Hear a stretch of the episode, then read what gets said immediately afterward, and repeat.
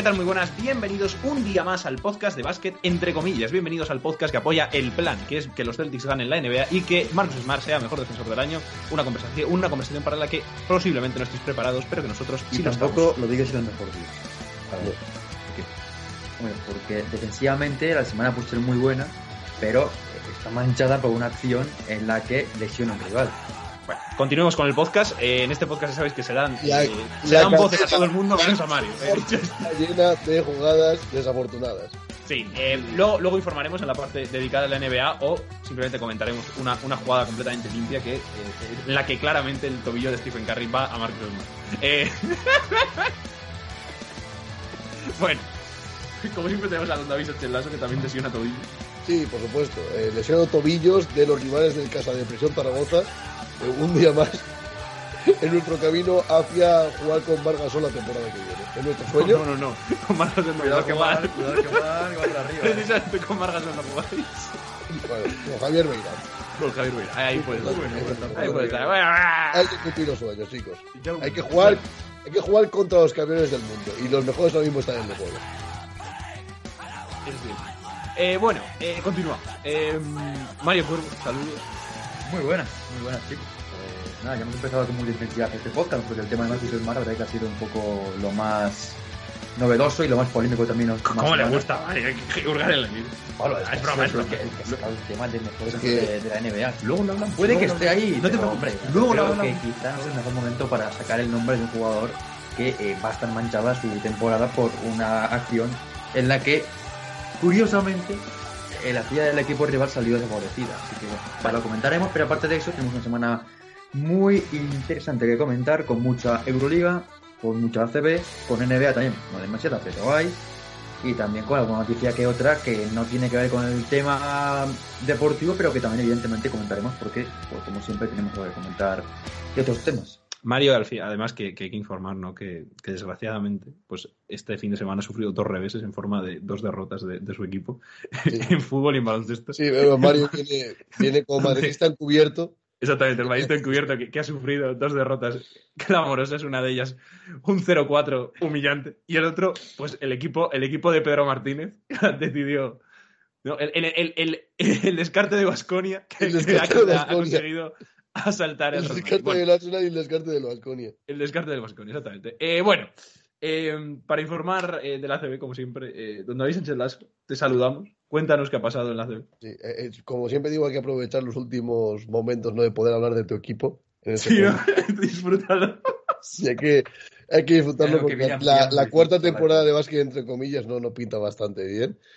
Como siempre tuvimos pues partidos intersemanales de jornadas atrasadas, dos de la llamáis jornada- el último por el descenso. Perdón. Qué humillación. Pablo, no nos olvidemos de desgracias ajenas, por favor.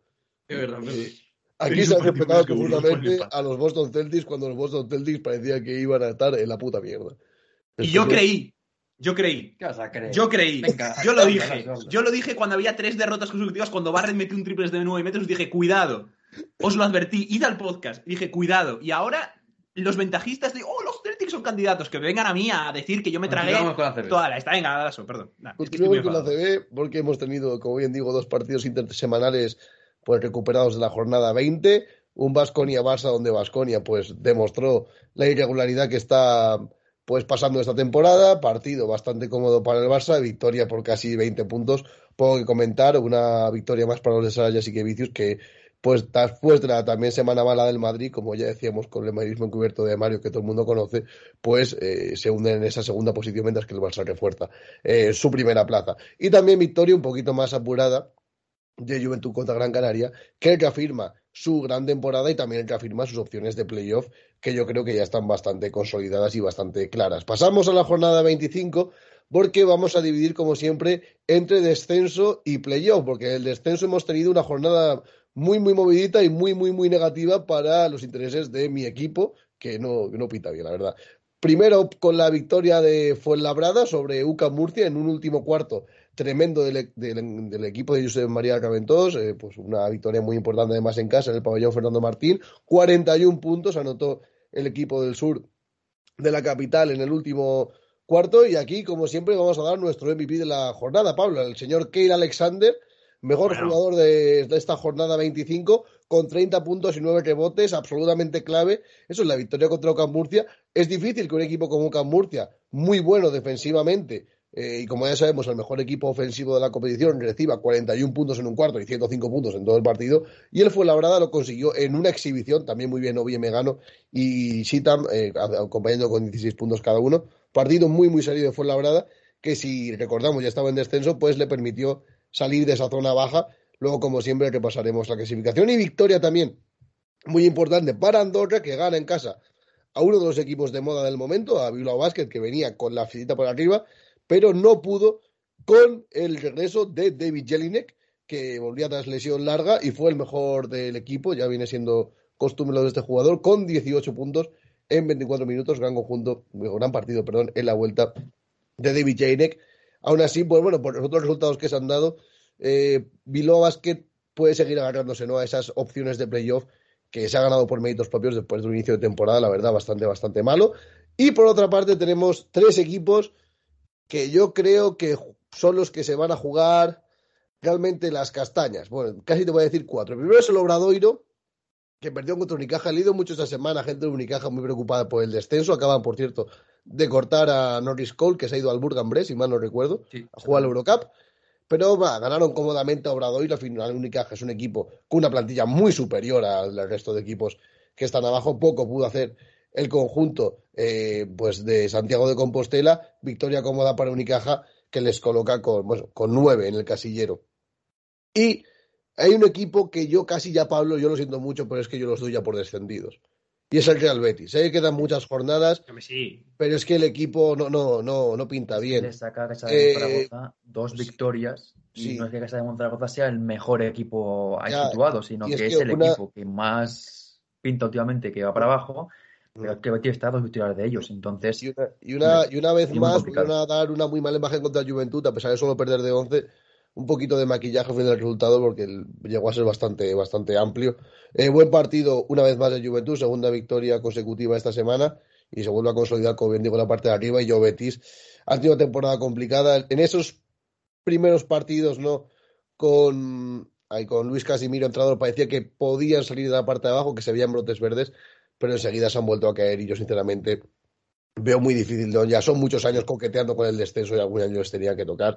Y creo, creo que este va a ser coqueteando y algunos han caído. ¿eh? se, Cayeron, se va a ir creo para el pozo. que dos años seguidos. O me refiero que subieron, bajaron dos años seguidos. Mm. Luego otro equipo que también está coqueteando ahora mismo, está penúltimo, es el Burgos, que perdió contra mm, el Iberostar Tenerife, contra el Nuevo Tenerife, mejor dicho, en un partido bastante coral. Destacar la actuación de Marcelinho Huertas con esas 13 asistencias, también 13 puntos. Recomiendo ver el vídeo microfonado con la CB, bastante curioso. Se le ve un tío majete a Marcelinho Huertas. Eh, no sé si lo habéis visto, pero está, está muy bien. También bien Sasu Salin, como siempre, Josh Madini en esta dupla. Está bien Huerta, suele estar bien Madini. Al fin y al cabo, pues, el Lenovo Tenerife, ¿no? Que venía arrastrando un inicio de temporada muy malo, también tenía bastante que ver esas lesiones, tanto de Marcelinho como de Gio. Pero una vez, yo creo que la Copa ha sido un gran, una gran parón de inflexión para ellos, ¿no? Y a partir de ahí, pues están empezando a jugar bastante bien. Y ojo con Lenovo Tenerife, que es un conjunto muy, muy peligroso. Y, bueno, hay que tenerlo en cuenta para, para unos playoffs de, de la CB que se están ganando a pulso. Y por parte de, de Burgos, eh, muy bien el ex de Tenerife, muy bien Julian Gamble, pero cuidado con Burgos porque la, la semana que viene, ojo, la semana que viene hay partido clave por el descenso, luego veremos a él. Y luego tenemos la derrota de Zaragoza contra Valencia Basket, de un partido donde la verdad, eh, Casaemo Zaragoza, la verdad, dio buena imagen. 81 a 79, tuvo el triple para ganar un poquito forzado de Jordan Moon, que volvió a, No, volvió a de medio campo, pero volvió a hacer un partidazo, que- Jordan Moon, con 27 puntos. También buen partido de Trickby Linason. Y Matt Mobley, que puede que esté dando los últimos coletazos como jugador de Casa de Monzaragoza, porque luego iremos al mercado porque tenemos novedades. Uf, Nada, buen partido de Casa de Monzaragoza, pero también muy buen partido de Valencia Basket. Destacar la figura del verso libre de Clemen Prepelic. Mario lo niega con la cabeza, pero al final. A bueno, ver, qué buen eh, partido. un partido. Creo que hay otros para este partido que no son buenos. ¿eh? A No, Mario no ya, le gusta pero el al fin y al cabo, a ver, el partido que lo, gusta, lo pero gana, ayer- lo gana Valencia Basket no porque juegue mejor que Casa de Monzaragoza, sino porque tiene mejores jugadores. Sí, sí, no, sí, es que destacó se el nota, En, en momentos de magia de López Arostegui, Clemen Prepelic, eh, Pradilla hizo muy buen partido, eh, pues al final cosa que pasa. Sí, a ver, yo el partido eh, creo que se ganó por lo que dice Lasso. Al final los jugadores de Valencia Vázquez son mejores que los de Casa de Monzaragoza, pero creo que sobre todo el tema de eh, fallar 13 tiros libres eh, en un partido que ganas por dos, evidentemente es un dato que hay que siempre resaltar, porque es que fallan tiros libres jugadores como el Toby, que falla tres tiros libres, como Ferrando, que falla dos, uno, perdón, Duleis falla dos, Germanson uno, Laveri dos, aparte los de Rivero, que es un poco más habituales y lo de Pradilla, pero es que los que falla, por ejemplo, Toby, dos de cinco, un jugador que tira en triples un porcentaje normal siempre, es algo eh, muy extraño. Y lo de Dulevic, que él falló los dos, dos que además los lanzó en el momento en el que Ganancia ganaba por dos con el marcador final y falló los dos tiros libres y permitió que el Stadium Zaragoza tuviera ese último tiro para ganar el partido en manos de Jordan Bond, que lanzó desde más de medio campo y afortunadamente para Valencia Basket no entró su lanzamiento. Pero es que el partido de Valencia eh, empezó bien porque defensivamente me gustó el equipo, como salió, con Pradilla, con Dublevich, con Prepais, eh, que estuvo bien, con Hermanson, que se notaba un poquito más cansado y tal, con la baja de Dimitrijevic, que va a estar de baja unas semanitas por un problema vírico pues se notó que, bueno, parecía que Valencia con poquito de capetas llegó al partido, pero en el segundo cuarto y en el tercero se le empezó a enfancar un poco el partido, empezó Jordan Bonen en, combustión, acabó con 27 puntos el jugador eh, ex eh, de Tour Telecom, si no recuerdo mal. Y bueno, al final Valencia tuvo que sufrir mucho para ganar este partido, que yo insisto, que Zaragoza jugó buen partido porque jugó como tenía que jugar, serio, defendiendo fuerte, con una gran intensidad al final del partido. Mm pero evidentemente este partido Zaragoza lo pudo ganar porque Valencia no lo cerró y mm. en algunos momentos creo que incluso mm. le faltó algo de, profesionalidad y de, intensidad para ser, más cabrón ante un equipo el respeto para que seamos Zaragoza pero no, está decimosexto y que Valencia Basket con el equipo que tiene pese a las bajas y todo lo que queramos decir y, el cansancio y tal es un equipo mm. muy superior a este que de Zaragoza que tuvo, como decimos, triple para ganar el partido y que no entró, pero que al final lo tuvo después de que el mejor jugador del otro equipo, en teoría, tuviera dos tiros libres que no notó a ninguno de los dos. Yo, yo Pablo, si, me, permites, voy a parar aquí un momento, porque, a ver, la derrota de Casa de Mon la considero positiva, se vio un cambio de actitud, eh, jugaron bien. Es que, es que Jordan Bond es muy bueno. Y, la, digamos, la derrota yo la tenía subida antes de empezar la semana y lo hablamos aquí en el podcast que no pintaba que Casa de Zaragoza fuese a ganar el partido. Así que por lo menos se ganó dando la, se perdió dando la cara, porque yo digo que yo no me esperaba para ganar, ganar este partido, no estaba dentro del plan. Y con el entrenador interino, Alex Durán. Claro, y, con el entrenador interino, entonces vamos a ver. Eh, y ahora dónde iba a hacer el parón, el llamado mercado de traspasos, porque tenemos dos confirmados. Ah, antes de los partidos, una cosa que quería comentar yo, que, que yo, eso lo decía antes, o sea, Jordan Bond a mí me parece un jugador absolutamente clave. Es un jugador que si hubiera llegado al principio de temporada en vez de determinado jugador, que aquí se criticó mucho. Eh, bueno, Estás hablando de Kenan Sipagi. No, no, estoy hablando de Matt Mobley, que aquí, por ciertas personas de este podcast, se intentó defender No, pero Matt Mobley no es base, Matt Mobley es escolta. Eh, no, no, no, digo como jugador diferencial, diferencial me refiero. O sea, más allá de las posiciones, son generadores. Yo creo que Bond, me refiero... junto con Cook, es cuando más funciona me refiero, sí, pero bueno, que me refiero más en el sentido de que son generadores. O sea, si hubieran apostado, si hubieran acertado en el generador, que es un poco lo que hablábamos a, principio de temporada, yo creo que este equipo hubiera ido muy diferente, o sea, con Jordan Bond desde el principio. el problema es que, claro, el problema es que ficharon a Mobley, que me parece un, pues siempre me ha parecido un jugador muy mediocre. Entonces, eh, ahora yo creo que igual llega un poquito tarde, pero eh, lo que ibas a decir ahora, lo del tema de tal, que también va por ahí, yo no sé si me acaba de convencer por esto que acabo de decir. Es que Jordan Moore me parece que igual hay que potenciar más en otros aspectos que fichar a quien se ha fichado. ahora te la soy a eh, ahora, ahora, ahora, porque claro. Sí, dale, yo, yo, como sigo, bueno, sigo bastante el equipo, tengo, tengo más o menos más información. Eh, se ha fichado, bueno, primero entrenador, lo más importante, Dragan Sakota, ex de, de Estrella Roja. Es una apuesta, no sé qué opináis, bastante arriesgada, ¿eh? Porque es un entrenador que viene en una situación muy complicada, sin conocer la ACB. Y a mí me parece una apuesta arriesgada. Eh, a mí me gusta, es un entrenador de Euroliga, que bueno, no vamos a descubrir ahora a Dragan Sakota, es un gran entrenador.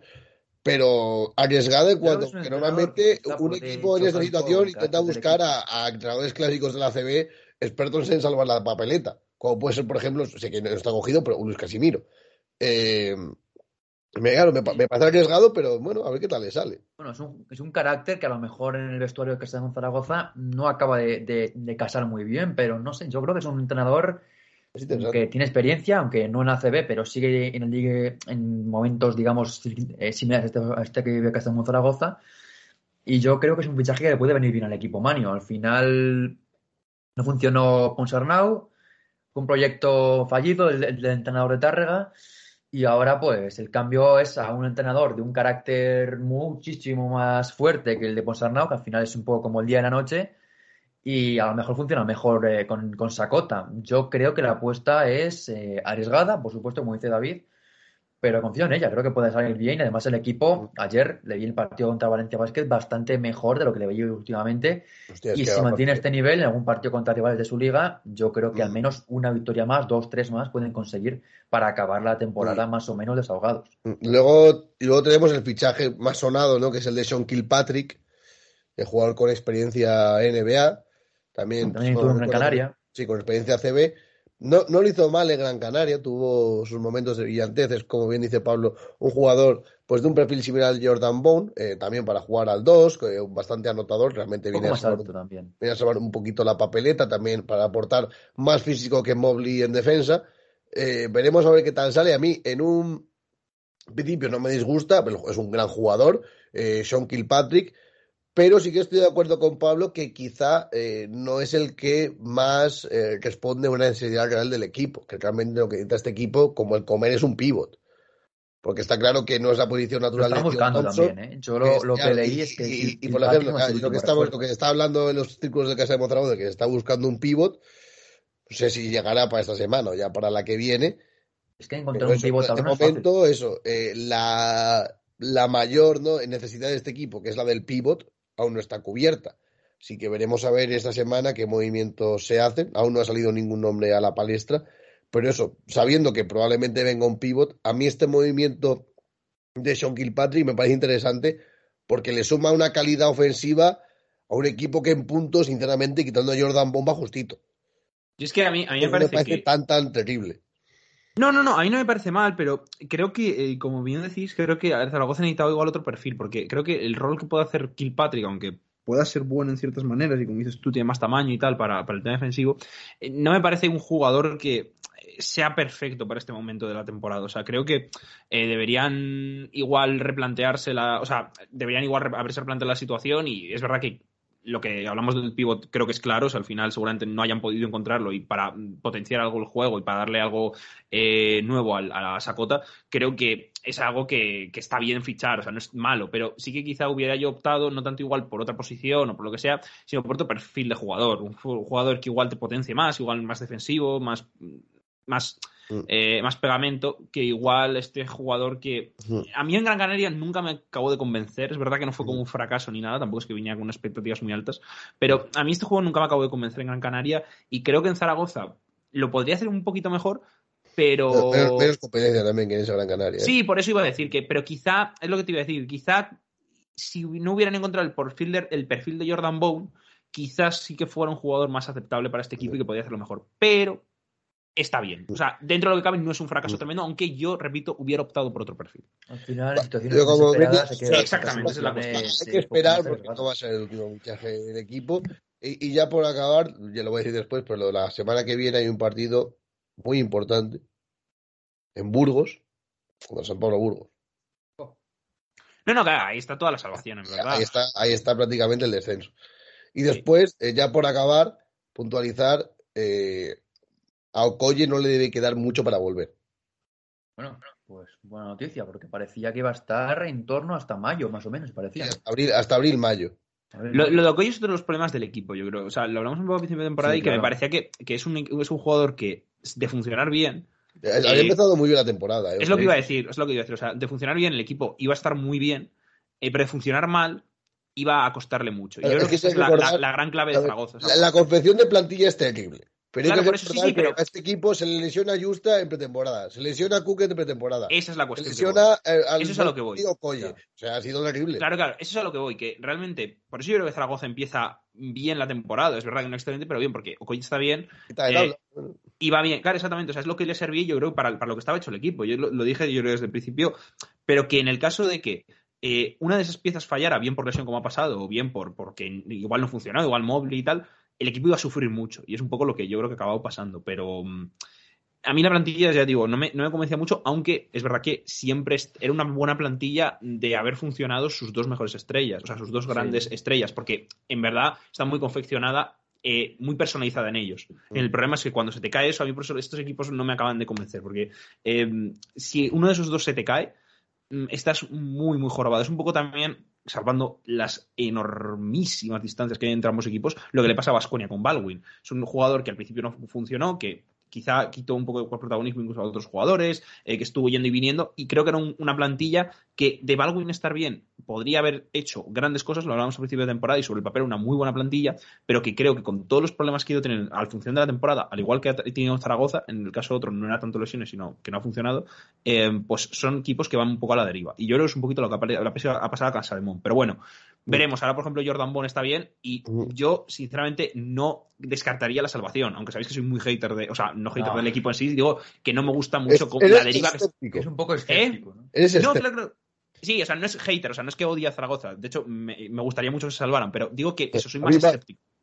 Soy un, poco, soy un poco más escéptico en el sentido de, de que no es como el equipo que más confianza me da actualmente. Porque como por ejemplo No. hablábamos que igual Obradoiro y Fuenlabrada eran equipos que igual nos daban más confianza, pues no tengo confianza, confianza contra Zaragoza. Pero, bueno, se verá. Todavía queda mucha temporada. Como siempre, vamos a acabar hablando de los tres equipos Euroliga y así conectamos con la sección de Mario, porque ha habido, pues, sus más y sus menos, ¿no? Eh, como siempre, sólido el Barça, mm, partido que gana de Estamos- 18, Sí. de 18, pero bueno, que el resultado engaña, porque la primera parte era una paliza terrible. Eh, partido donde, por cierto, anotaron todos los jugadores del Barça, todos anotaron por lo menos una canasta. Muy coral, eh, destacar a Alex Abrines, 5 de 6 en triples. Sí, eh, sí. sonando Chof.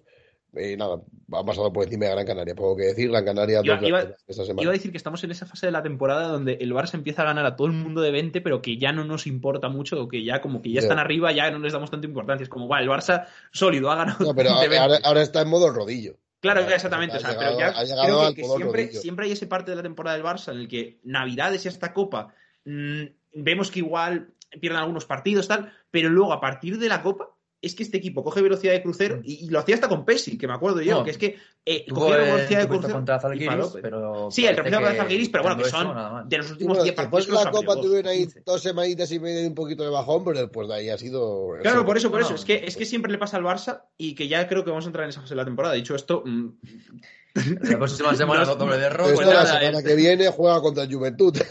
de 30 contra Juventud, Sí, Albert Ventura, 7 de 7 en Mañana es triples. contra el Berlín, si no recuerdo mal, y luego otro partido sí, el sí. jueves, pero bueno. Sí. Pero bueno, sí, Lazo, sí, No, vamos con el Madrid, que ha entrado en una fase un poco extraña de temporada, porque parece que salían de la crisis con la Copa, parecía que habían vuelto a entrar, el partido contra el Milán parecía que volvían a salir, ahora derrota de nuevo contra, que ahí te voy a decir un rival directo, contra el tercer clasificado, contra la Máxima Manresa de 75-86, partidazo del equipo de Pedro Martínez, ya asaltó el Palau, acaba de asaltar el Wizzing, El Luke único May. equipo de esta temporada, creo, ¿eh?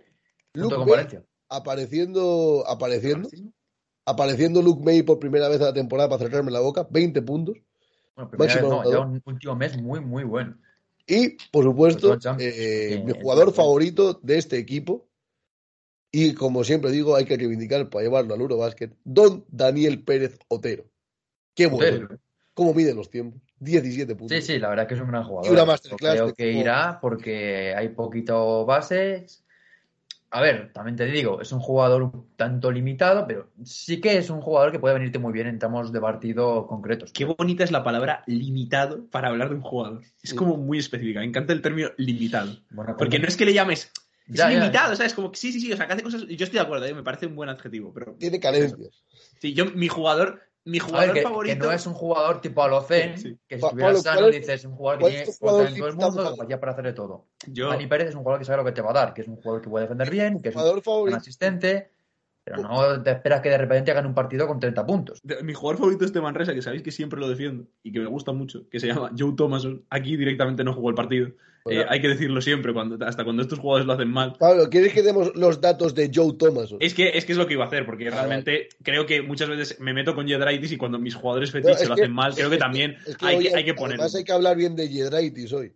Sí, sí, sí, pues hay que, hay que también poner esto sobre Joe Thomason, que hizo un 0 puntos, 0 de 6 en tiros de campo, perdón, en tiros de 2, 0 de 1 en triples, total, ya veía mal el partido, tampoco había que abusar. Un 3 rebote.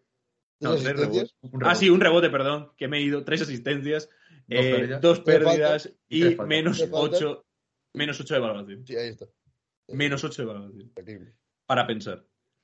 Pero 10 en más menos, eh. Cuidado. eh. Bueno, Bueno, sí, jugó en minutos finales del partido. Sí, así sí. que al final, a que Lo- estuviera bien, sí que confiaba sí. en el Pedro Martín. No, no, a mí, vamos. Eso, pero bueno, que siempre, siempre se habla mal de ciertos jugadores, ahora se habla bien. y ahora, pues como estamos con la sección de datos, vamos a hablar, ¿no? De la victoria del Bitcoin, como llamo yo, el Bitchi Vasconia, sobre el Río Breogán, Cripto Vasconi. que se nos está cayendo un poquito el Breogán, ¿eh? Están ahí intentando luchar después de la vendida de, de la rata a Paco Olmos. Eh, Bueno, bueno, bueno, bueno, bueno, bueno, bueno, bueno, bueno. Ya ni siquiera hemos puesto el supuesto. ¿eh? Ya No, hemos no, no, no te- no te lo- perdonaré jamás, Francisco. Eh, y vamos a dar los datos del mejor jugador del partido, el mejor jugador de Basconia, que es el señor Rocas Giedraitis, el amigo de Pablo, amigo del podcast. Eh, mandamos un abrazo, 19 puntos, 3 de 7 tiros de 2, 3 de 6 en triples, 13, tre- 13 tiros, cuidado. 13 tiros, Se 4 de desveló. 4, de 4 tiros libres, forzado también tiros libres, 5 rebotes, Bueno, una asistencia, increíble. 3 Generoso. recuperaciones, 25 El mejor partido de la temporada. Oh, la de- El nuevo Magic Johnson. Sangre en las venas, Rocas. Eh, bueno, eh, y Brogan que ha perdido. Y, Victoria, victoria y, nada, pues bien para Vasconia que, que sigue manteniéndose ahora mismo en puestos de playoff en esa séptima posición. Como siempre, vamos a repasar nuestra gloriosa clasificación. De abajo a arriba, último Cosul Real Betis. No, no pinta bien. Les puse en playoff, están últimos Hereda San A Pablo Copa Burgos, a la Copa del Betis. eh, Hereda San Pablo Burgos penúltimo, con un partido menos, eso sí, 7-16. Triple empate, no, perdón, cuádruple empate con ocho victorias, pero claro, el, el terrible más menos del Casa de Presión Zaragoza, el de estar decimosexto. Ese menos 135 creo que es, digo, estoy diciendo de memoria. Lo voy a mirar exactamente. Menos 132. ahora. 132. No, No, 150, perdón. 150, es verdad. Fua, la de Dios. Menos 150. 32 eh. es el de, es el de Mamus Obradoiro y 137 el de San Pablo Burgos. Es que es incluso peor que el de Burgos, y eso que Burgos ha sufrido sendas palizas este año. Sí, pues menos 150 y ya está. Pero es que lo- el último mes de Casa de... Recordemos que Casa de Mon perdió de 40 contra Unicaja. Eh, Y eso fue hace tiempo ya, ¿eh? fue en enero. Claro, claro, fue- hace dos meses. Bueno, Obradoiro fue la hora de Morabank. Y ya empezamos con los puestos europeos. Eh, Ahora voy a decir algo encabeza- ventajista. Nos encabeza el Unicaja de Málaga, 9-14. Después Ahí, tenemos pero- otro triple empate a 11 victorias, en este caso entre y 12 derrotas, en este caso entre Río Breogán, Gran Canaria y Sur de Vilo Basket. Eh, voy a decir lo ventajista ahora. ¿Seguís queriendo dar el MVP a un jugador que está fuera de playoff? Ya está, puedes seguir. Pablo, Pablo, esperemos a final de temporada. Vale. Eh, y después eh, empezamos con en los julio. playoffs, el Murcia octavo 10-12, no, perdón, 12-10, mejor dicho.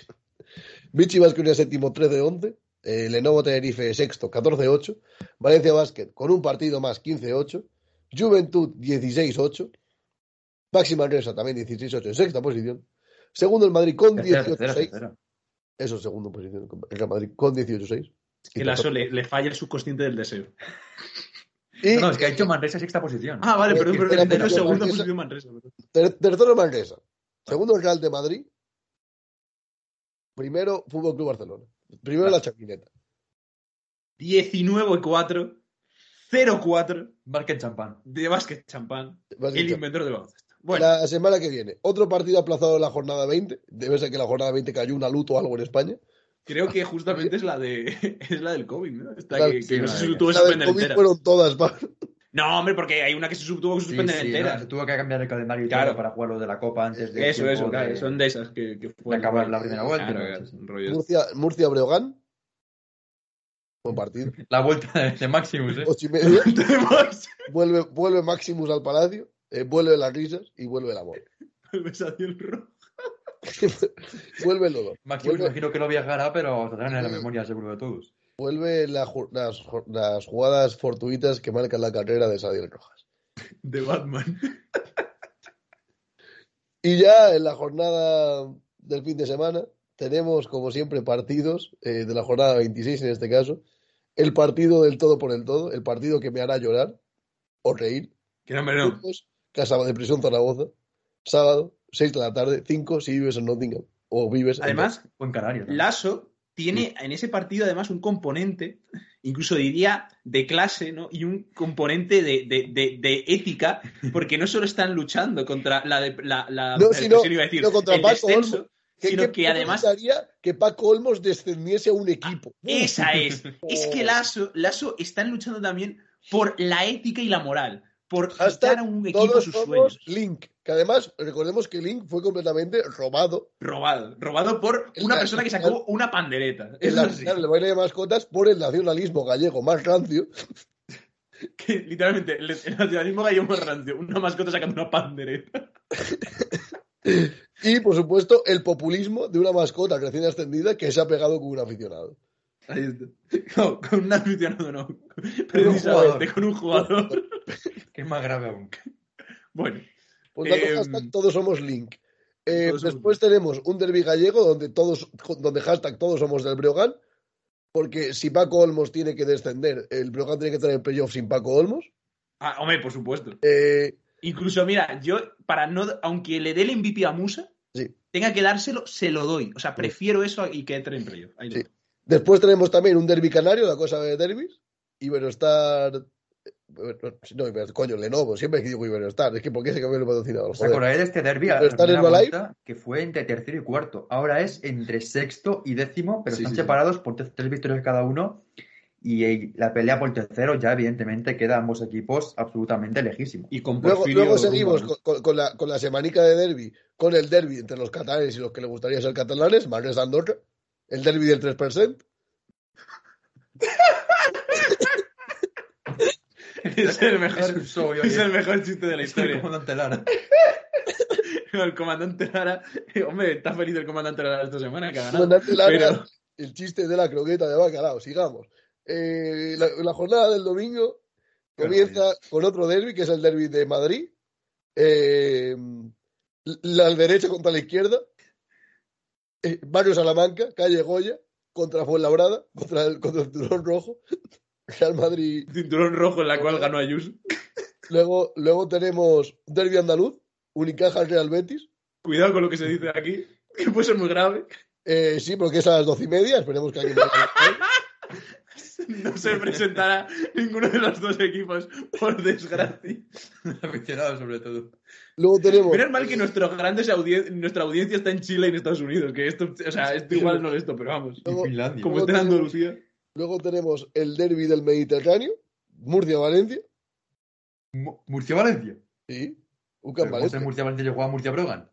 No, Murcia-Valencia, domingo 27 a las Pero 12 y porque media. es la- el otro es aplazado. Ah, sí, pero ¿cuándo se juegan los dos partidos? Pues el Murcia-Brogan se juega el miércoles, es decir, mañana a las 8. Ah, vale, vale. Y el Murcia-Valencia se juega el domingo a las 12 y media. Ahí Qué está. barbaridad. Hay que aprovechar la resaga que tendrán los juegos de Valencia después de las fallas. Mario hoy Bueno, tiene ya- Ma- ya- Ma- ya- Mario ya otro partido del el partido del odio, eh. Mario Después, también contra como- Pablo, como comprenderás, tenemos otro derby, el, el derby de, el derby del País Vasco, Bilbao Basket Basconia, Bueno, bueno. Sólido. y ya para cerrar tenemos otro derby más, el derby de los catalanes, Juventud Barça. Ahí está. A ver quién es más independentista. Claro, está el derby del 3% y el, el, el, el derby de los O votantes sea, que del, Juventud juega esta del semana PDCAT y el derby de los votantes Manresa. de Esquerra Republicana. Y contra el Barça, ¿no? O sea, hay, hay derbis, hay. Derbis de verdad hay. El, el gallego, el, el canario, el, el de Madrid, el, andaluz. el vasco y otro, y otro catalán. Bueno, el Mi, catalán. mi, mi, mi derbi favorito ha sido el de, el de los catalanes y los que quieren ser catalanes. Te hubiera quedado incluso mejor si hubieras dicho el derby de los que no quieren ser españoles y los que quieren ser catalanes. Es verdad. Es verdad. Bueno, eh, pasamos, No, a, no, pasamos a la Euroliga. tic. Pasamos a la Euroliga. Eh, abrazo grande a, todo, a todas las, na- las nacionalidades españolas que han sido ofendidas o mancilladas en este vídeo, especialmente a los andaluces a los cuales se ha tildado de cosas que evidentemente no son. Eh, pero bueno, un abrazo. les pegamos un abrazo. Y Ojalá puedan recibirlo. ahora es cuando. Es que se me he quedado con un chiste que voy a hacer, lo siento. Pero es broma, eh, o sea, lo juro. Pero que está- buenos días a, a nuestra audiencia. Dicho esto, perdón. Continuando con el tema. No vamos a perder. Este podcast va a tener tres oyentes, de los cuales. Y el siguiente va a tener dos. Exactamente. Son denuncias la mayoría. Son denuncias. Vale, la Audiencia Nacional estará al tanto de este podcast seguro. Vale. Bueno, continuamos con el tema de Euroliga. Lo primero es comentar también otro equipo que tampoco ha tomado muy bien el tema de eh, cancelar la competición en tema de Euroliga. Hablamos del Zenit, que es un equipo Claro, por lo que sea, ¿no, Mario? que, de- Por lo que sea. que El según equipo parece, no se lo ha tomado bien. Parece le dio vacaciones a sus jugadores a partir del conflicto con Ucrania y parece que esas vacaciones pues han durado dos semanas apenas y después de esas vacaciones tanto Ponitka, Billy Bayron, Jordan Lloyd, Tyson Carter y Alex Poitres han regresado a la disciplina del conjunto ruso. Solo que uno de ellos, de ex del Nuevo Tenerife entre otros equipos, pues eh, definitivamente ha dejado el equipo y no va a jugar más con el Zenit ni en Liga Rusa ni en Euroliga, evidentemente, porque Euroliga ya, eh, según se parece que va a ser oficial más o menos próximamente, ya se va a dar absolutamente por expulsados a los tres conjuntos rusos que hasta ahora contaban en la clasificación: Zenit, Unis Kazan y CSK. Pero vamos ya con lo puramente deportivo, porque la semana pasada tuvimos cinco partidos, cuatro de ellos no fueron disputados, tres de ellos problemas contra equipos rusos, evidentemente, y otro por positivos en COVID, en COVID en el Bayern de Múnich, que no se pudo enfrentar por este motivo al Armani Milan. Pero dejando de lado este tema, vamos ya con los partidos que sí que se pudieron disputar, para empezar con ese Zalgiris 71, EFES 85, un partido en el que el EFES sobrevivió al, ojo al nombre, Mata Gigantes Zalgiris, porque es un equipo que aunque está al último, o estaba último esta, esta última jornada, pues eh, había ganado las últimas semanas tanto al primero como al segundo, al Barça y al Real Madrid. Y esta semana pues no pudo hacer lo mismo frente al Anadolu Efes que le ganó por 14 puntos en un gran partido de Vasilij Michis que acabó con otro buen encuentro para lo que últimamente llevaba, 20 puntos para él con 7 asistencias además de los 10 puntos y 8 asistencias de su, su socio Shane Larkin y los 11 puntos y 6 rebotes de Brian Dunston frente a un Zalgiris donde el mejor fue el ex de Lenovo Tenerife, el amigo Tyler Cavanaugh, que acabó con 22 puntos y 7 rebotes en el que es su mejor partido desde que juega Euroliga. Es su segunda temporada porque su jugó mejor con el partido anterior- directamente. bueno, alguno también hizo bueno.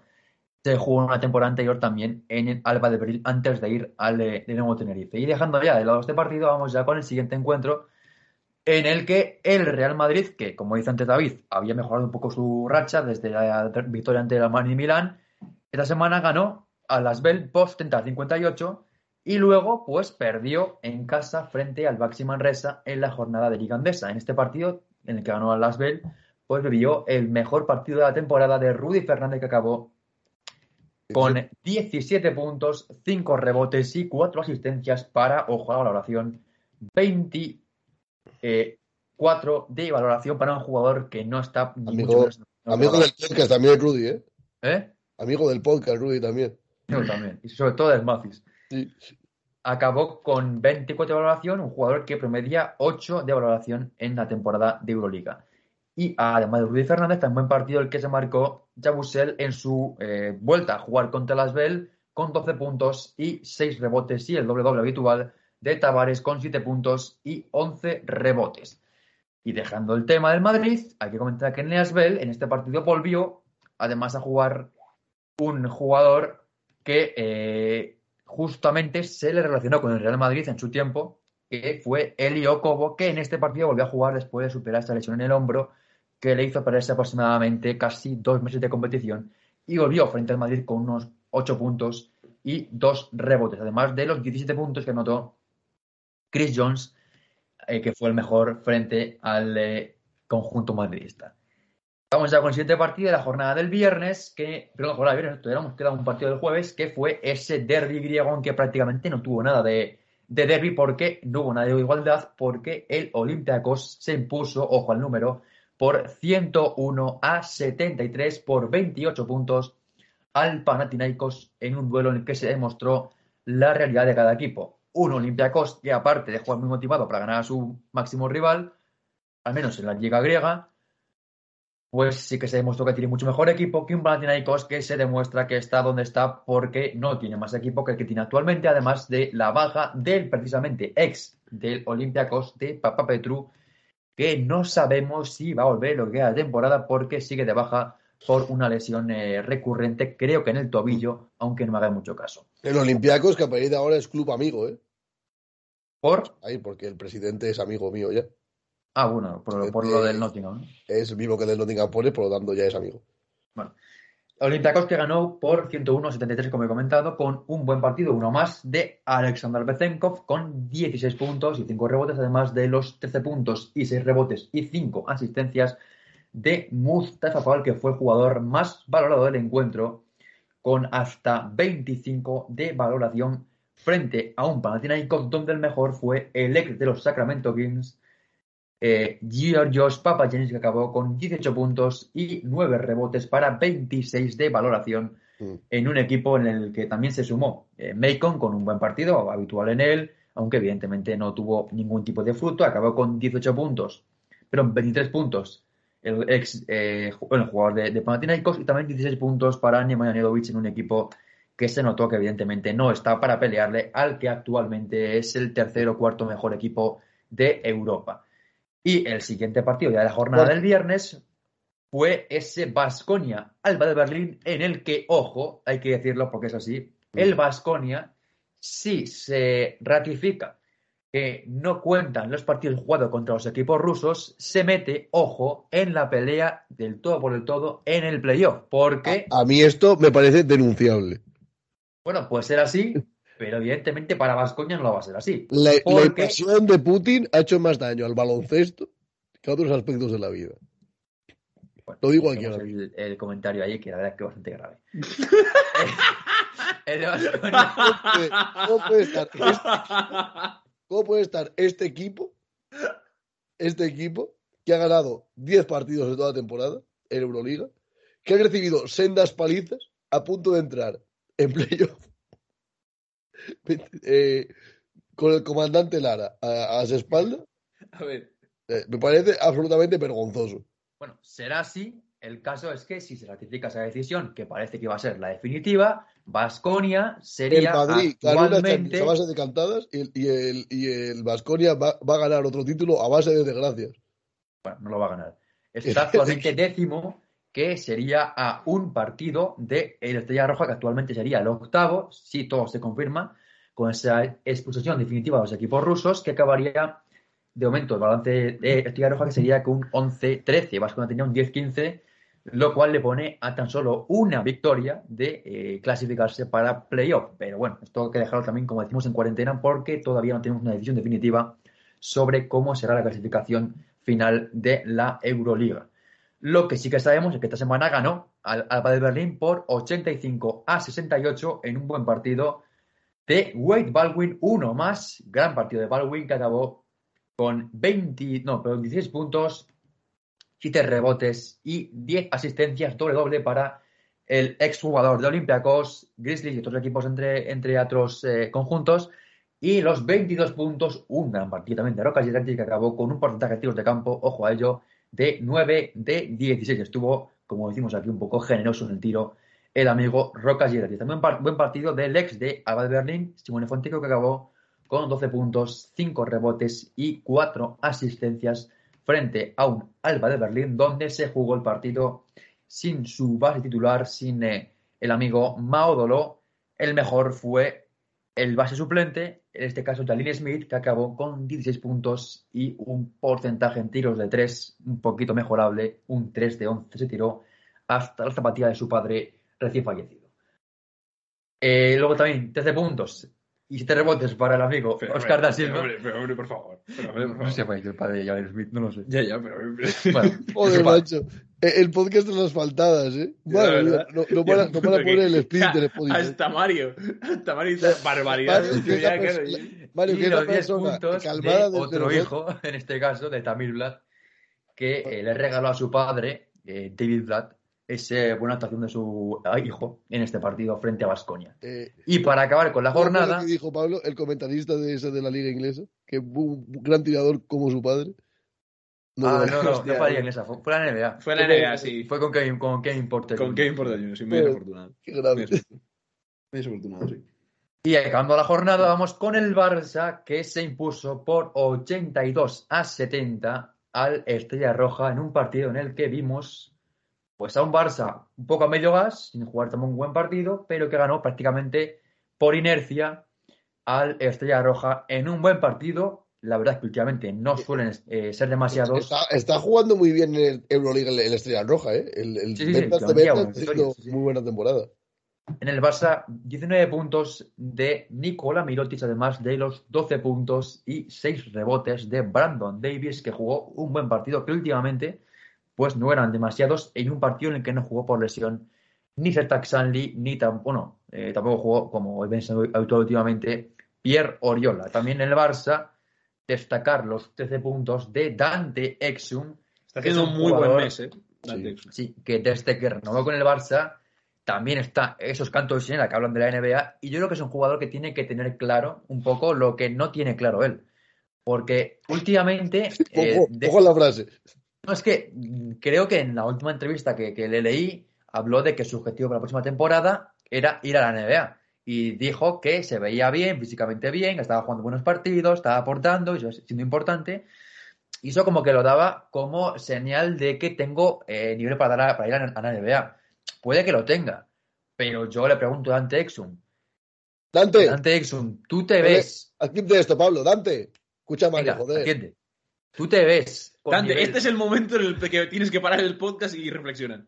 ¿Tú crees que puedes jugar en la NBA como juegas en Europa? Es decir, ¿tú crees que puedes ser un jujugador importante en la NBA como lo eres actualmente en Europa? Porque Venga, Dante, quédate, tío. En Europa quédate, es un bro. jugador diferencial Estás todo bien. que juega pocos minutos o juega minutos necesarios y hace buenos nivel, muy buen nivel y además se nota que es un jugador diferencial en ese aspecto físico, que tiene un gran físico de jugador, si no estoy equivocado, también es un jugador muy importante, tiene buen tiro de tres, es un buen defensor, pero claro, la NBA como él hay muchos otros jugadores y evidentemente su rol sería un rol mucho más secundario o prácticamente residual. Entonces, que entiendo que deseo de muchos jugadores sea ir a la NBA.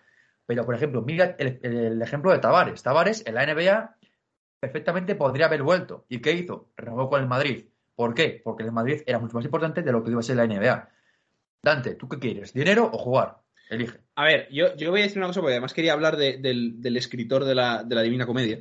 Em, la verdad es que me parece un, me parece un jugador que quizá, o sea, este mes ha sido muy bueno, ¿vale? Sí. Pero quizás él es un poco preso de sus propias expectativas. Claro. Pero, ¿qué pasa? Porque yo también le leí una entrevista antes de, de incluso renovar, donde él decía que él no quería renovar porque precisamente su o sea, su objetivo era volver después a la NBA. Al final no se produjo y yo creo que puede ser algo parecido a lo que pasa en Europa. ¿Qué pasa? Que yo creo que él tampoco está viéndose muy bien en el Barça. O sea, con un rol muy bueno, en el sentido de... No, no, Pero no. Es que a lo mejor tampoco tiene Claro, claro, más. es que esa es la cuestión. O sea, yo creo que él igual esperaba venir a Europa y por eso yo creo que venía con la mentalidad de, oye, mira, no renuevo porque me voy, porque tal, de venir, meter, no sé si 20 puntos por partido, no creo, porque él ha jugado FIBA y sabe que es Pues, pues- pues entonces, si su objetivo era ese, su equipo no era el Barça, perdona que te diga. Claro, sí, sí, no, no, por supuesto, por supuesto, eso está, eso está claro, pero yo creo que él, por las cosas que yo le he leído o las entrevistas que ha hecho, me parece que él, pues es preso de sus propias expectativas en ese aspecto, de que él creo que venía a querer ser un jugador que finalmente él no ha sido, bien por falta de capacidad, bien por rol, bien porque está en un equipo equivocado, por lo que sea. Pero yo creo que él no ha tenido ese, ese punto. Entonces, a lo que le ha llevado es justamente a estas cosas, ¿no? A decir, pues vuelvo a la NBA porque estoy dando un buen nivel, pero creo que él tampoco se esperaba dar, o sea, tener la situación que tiene actualmente. Entonces, no sé si el año que viene optará por ir a Europa o a la NBA. Creo que en la NBA no creo que tenga un muy buen rol. Sinceramente, tampoco es que en Yo Europa creo lo que lo va a esté teniendo. intentar. Pero es lo, que, es lo que te iba a decir. Yo creo que lo, va a intentar. libre. Lo va a intentar porque además es que va. es un jugador que aún es, a- aún es muy aprovechable, que fue un número 5 del draft, un número 4. Ya, pero Y que de- es verdad que de ese jugador no hay nada. Claro. Pero es un jugador no hay ni rodillas. no, no, no hay rodillas. Evidentemente fue por ese el problema, porque era un jugador que era muy especial y que tenía un- era, era un, un hombre como con muchas expectativas. Pero creo que este año, eh, en Europa, yo creo que él esperaba algo que no se está dando, pese a que para mí no me está disgustando. A mí me parece que está dando un nivel es muy y buena, es muy pero buena. Pero yo creo que no ha sido tan buena como él se esperaba o como eh, quizá le lo hubiera esperaba ser. MVP de la Euroliga. No sé si MVP, pero yo creo que decir, vuelvo a Europa, nivel- vuelvo a Europa y parece- salir en muchos partidos, pero no es un jugador que de repente le puedas dar las llaves del equipo en un Barça y ser eh, la estrella de este equipo. No lo Que es. no, no, por supuesto. Pero Y- lo, que, lo que digo es que yo creo que él, no sé si la estrella, pero yo creo que él esperaba un poquitito más. Y ahí yo creo que la NBA mm, se ha topado con un. Perdón, con la NBA, con la, en la ver, Euroliga, se ha topado con es un muro en ese sentido eso y es decir. un problema, porque soy- sí, no, él no, claro, llegó por la supuesto. lesión de un jugador. Sí, sí, claro, él claro. ni siquiera llegó a- con la temporada Claro, antes de empezar. pero es yo decir, creo que él, en ese por la lesión sentido. de Higgins. Sí, sí, claro, pero yo creo que en ese sentido eh, él esperaba tener ese rol de decir, ostras, me, o sea, me salgo, sea como fuera, pero me No, salgo, sí, sí, lo- y vuelvo a la NBA porque dicen, ostras, que este no tío es súper bueno y todavía puede competir muy bien. Pero creo que se ha equivocado en ese sentido y que creo que al final le ha sido preso de sus expectativas. Es la sensación que tengo, sin evidentemente saber nada del jugador y tal. Pero por las entrevistas que le por como le veo jugar a veces, que él, yo siempre le he dicho, o sea, Dan Dixon cuando juega mejor en defensa también, es cuando él tiene el balón en las manos en ataque y que puede gestionar, que puede meter canastas y que se ve con confianza. Eh, ahí es donde se, realmente se ve que él puede ser un jugador diferencial. Y a veces va a tirones por eso. Y, a veces, y yo creo que es un poco el problema que tiene este jugador. Y también ha tenido a lo largo de su carrera en la NBA, pero sobre todo ahora en Europa. Entonces, vamos. Sí, sí, es un jugador muy bueno y que evidentemente en Europa es diferencial por ese aspecto físico que tiene, pues la defensa que también eh, lo, lo hace y también ese tiro de tres que tampoco es tan malo. De ahí a ser un jugador que en la NBA pueda de repente tener un rol principal, pues no lo creo, sinceramente. Y si se va a la NBA, pues su rol será jugar a la G-League o jugar algún minuto ocasional, pero no le veo para nada teniendo un rol como el que puede tener en Europa. Así que le insto desde aquí a Dante Exuma que reconsidere su decisión de ir a la, a la NBA y decida quedarse en Europa donde va a ser importante. Dicho esto, vamos ya con la clasificación que la encabeza su equipo, el Barça, con un balance de 22 victorias y 6 derrotas, seguido con los mismos triunfos, pero con una derrota menos, por el Real Madrid, que está con un balance de 22-7.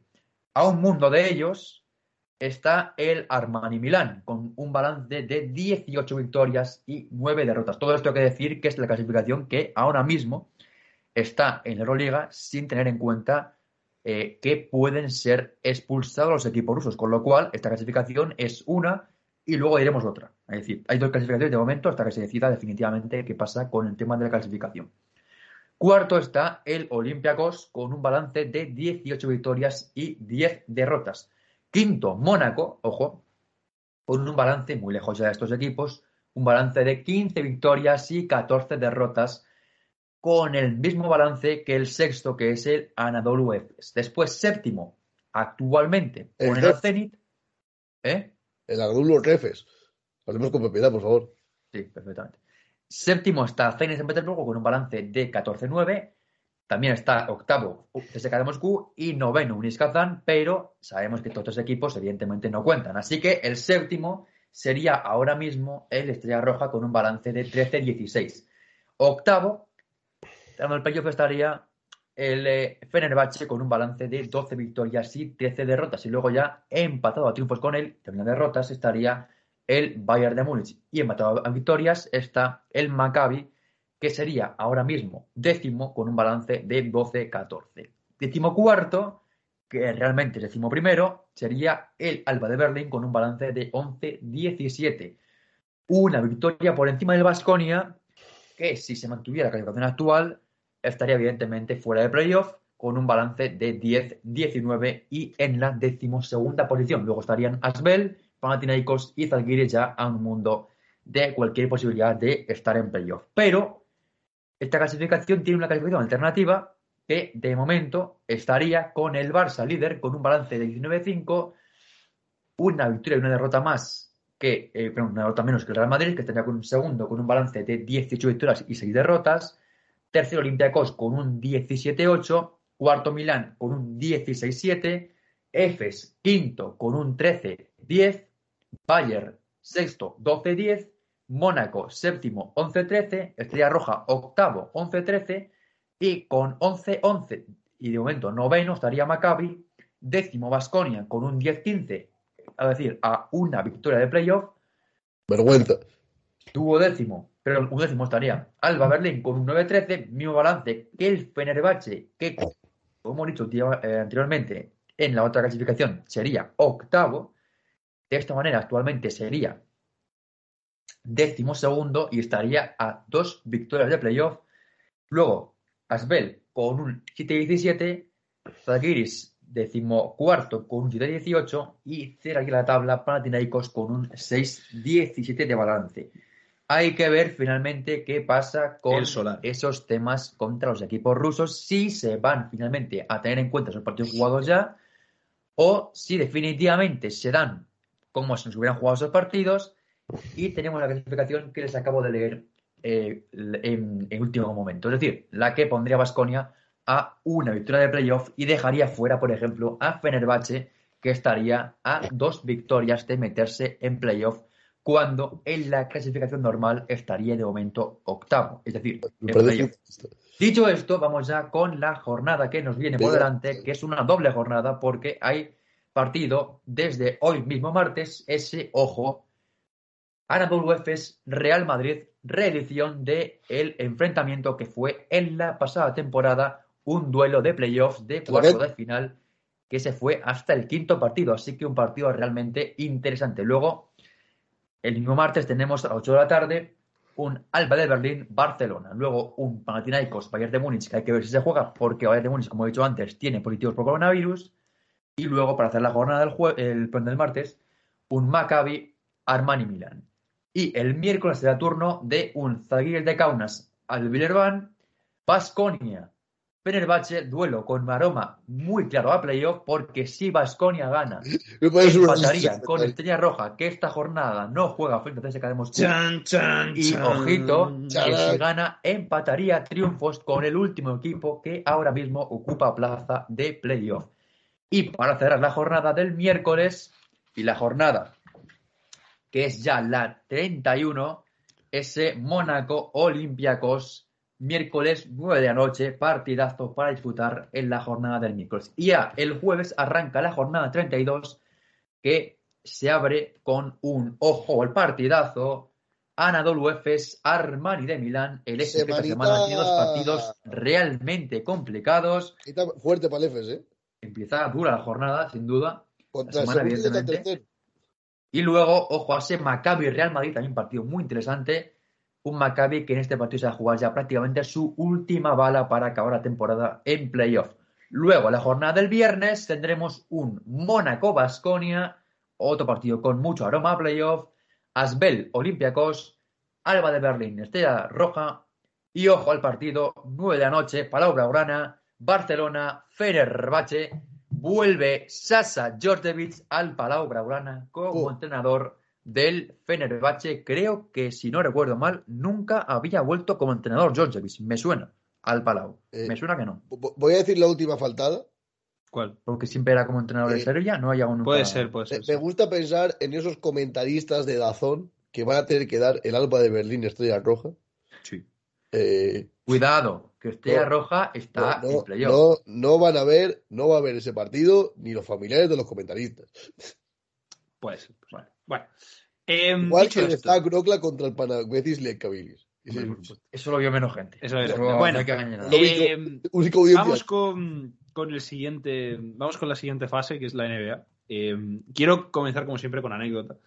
Eh, de uno de los, de los mejores jugadores de la historia de los Boston Celtics, Paul Pierce, que ha vuelto a. Un, y su cámara de vídeo la ha vuelto a jugar una mala pasada. Eh, digamos que este, recordaréis muchos, ¿no? Que hace unos, unos meses, ¿no? Fue, bueno, hace unos meses, no, ya fue el año pasado, fue expulsado de ESPN como analista por eh, publicar una, un vídeo donde se le veía ostensiblemente borracho, eh, rodeado de chicas con poca ropa. no parece que, que sea un, un, gran luchador en contra de la cosificación contra la mujer, y la verdad es que en este caso, pues, pues bueno, no es. The Truth. Exactamente, The Truth. The Truth es que no es.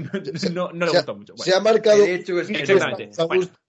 Bueno, como, como, como, decía, ¿no? Pues ya sabemos que Paul Pierce tiene, tiene una gran historia en este aspecto. Em, pues parece que después del, del, homenaje por la retirada de, de, de la camiseta Kevin Garnett, e-, parece que Paul Pierce, decidió, Paul Pierce decidió darse a sí mismo también otro homenaje, ¿no?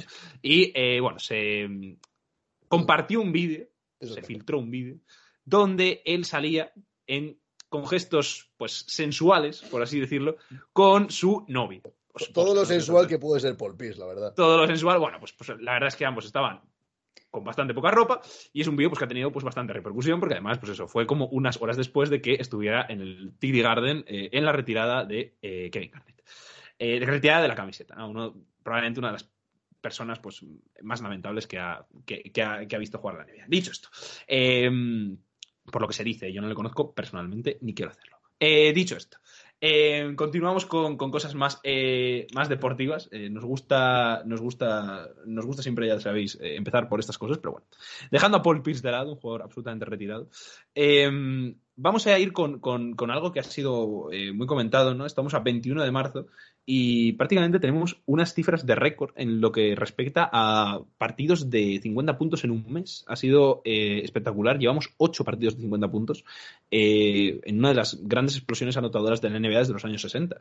Eh, lo llevamos hablando mucho tiempo, ¿no? Yo creo que mm, de esto de que pues, hay muchos puntos y tal, y, y este mes ha sido exagerado, sobre todo por jugadores individuales, que mm, ya hablábamos las semanas pasadas que había jugadores un poquito aleatorios que habían metido más de 40 puntos, pero mm, este, esta semana pues ya han pasado los 50. En este caso ha sido Sadik Bey, que es un gran jugador, a mí me gusta mucho, pero Metió 51 puntos. pero metió 51 puntos con 8 triples o 9 triples, ¿no? O 10 triples. Se, ya no me acuerdo llama, cuántos fueron. Pablo, se llama final de temporada. 10 de 14. en 10 de triples. 14, eso, 10 de- es que me parece Se que llama fi- final de temporada. Ya, pero yo, yo creo que tam- también, también, o sea, no habíamos visto en los finales de temporada estas actuaciones. De hecho, o sea, eh, sí que es verdad que había jugadores que igual lo hacían, pero la norma quizá era concentrarlos en otras partes de la temporada porque aquí los jugadores llevaban un poco reservándose. Pero es verdad que ha sido impresionante, Pero ya digo, Sadik desde los años 60 no pasaba cosa similar y, mm, A Sadik y claro, yo, yo creo que, que mucha parte, evidentemente, se debe quizá que, que eso, que las, las defensas son un poquito menos asfixiantes, salvo la de los Celtics. Y eh, Perdón, habría que poner la coña. Eh, pero también, bueno, pues como siempre hablamos, ¿no? El tema de los triples, el, el ritmo de juego y todo, todas las actuaciones estas vienen con muchísimos triples eh, y que yo creo que, que ayuda un poco a entender este, este viraje que está, que, bueno, lleva dando la NBA hace mucho tiempo, no porque Ojo no se defienda, no porque Ojo no se defienda, sino porque, bueno, estamos en una fase de la temporada muy concreta. Dicho esto, em, por jugadores que han sacado, eh, LeBron James, que, ha hecho dos partidos de más de 50 puntos, Kyrie Irving, que hizo uno más de 50 y uno más de más de 60, además con 41 puntos en la primera parte eh, contra los Orlando Magic. Eh, y luego, pues también eh, Jason Tatum, Kevin Durant y Carl Anthony Towns, que eh, si, no, si, no me equivoco, hizo el récord ¿no? de, de, la, de la franquicia de, de Minnesota con 61 puntos, si no me equivoco. Si no me equivoco, que creo que no. Em, Así que nada, ya digo, es un, es un, es un, una cifra absolutamente récord y que todavía, pues eso, estamos a 21 de marzo, quedan pues una semana y algo de, de, de mes, y que perfectamente se nos pueden, se nos pueden dar más partidos de 50 puntos y bueno, pues eh, continuar este, este mes maravilloso para, para la anotación. Además, el de Sadik Bay fue bastante divertido porque fue el único partido que se jugó esta noche. Bueno, y además de estas grandes actuaciones, hay que hablar que mm, también en, en este mes, es marzo, ya lo sabéis para los que os guste la, la NCAA, la, locu- la locura de marzo. Eh, bueno, por, por, por decir un poco, tampoco voy a ponerme a analizar todos los partidos, ni mucho menos, para un poco eh, general, tampoco este podcast de NCAA, pero Ha habido, ha habido un gran upset, ¿eh, Pablo? Ha habido, ha, habido, ha habido un gran upset que es San Patrick's, eh, perdón, San Patrick's, estoy bueno, San John's, eh, que, mm, que la verdad es que ha sido un, un- equipo que. Es que hicieron el juego de palabras lo de San John's y San Patrick, el, día de San Patricio, porque fue el día de San Patricio cuando, cuando fue contra Kentucky, que, que sí ha, eliminado uno de los equipos favoritos de, para, para hacerse con, con el. Vamos, con la temporada. Es la primera vez que incluso un, un equipo de, una, de esta conferencia, de la MAC, que es una de las conferencias quizá más débiles de, de todo, el, de todo el baloncesto universitario, se mete en el Sweet 16, o sea, lo que sería tercera ronda, donde jugarán contra UCLA, que también es verdad que es un equipo que igual ha ido un poquito más por debajo, eh, porque quizás esperaba muchísimo de ellos durante la temporada, incluso de ser los líderes. Ya sabemos que el año pasado se quedaron pues ese triple desde el centro del campo de Jalen Sachs de llegar a la final. eh, con, y bueno, tienen jugadores como Yusan, como Campbell, que son muy buenos. Pero es verdad que, que, que, bueno, que no están haciendo quizá, o sea, no han hecho quizá la mejor temporada, lo que, la temporada que muchos esperaban, pero creo que, pueden tener una opción ante ellos, San Jones. O sea, es un equipo que yo sinceramente sí que les, he visto y son defensivamente tremendos. O sea, a mí eh, mucha gente los está comparando con, el equipo de Butler que, que ganó, que bueno, que llegó a la final contra, contra Duke. Y bueno, es verdad que pueden tener su puntito de comparación. Me parece que tampoco San Jones tiene a un Hayward o a un Selvin Mack, pero y un entrenador como Brad Stevens, pero es verdad que puede tener ciertas similitudes en el estilo de juego y tal, y es verdad que son dos equipos que pues, no puedes ver los partidos porque son horribles, o sea, no tienen anotación y, bueno, no son muy vistosos, pero es verdad que es un juego muy efectivo y que ya hemos visto a muchos eh, equipos con este tipo de planteamientos eh, llegar muy lejos en las eh, en los cuadros de March Madness, así que bueno, podría ser perfectamente ya digo, eliminaron a Kentucky y también a eh, Murray State, que también había ganado su partido de, primera ronda, que es la, la Universidad de, de. Eh, también, eh, por, por, informar un poco así, los equipos que siguen, hay un partidazo el próximo. Bueno, creo que esto se reanuda el viernes.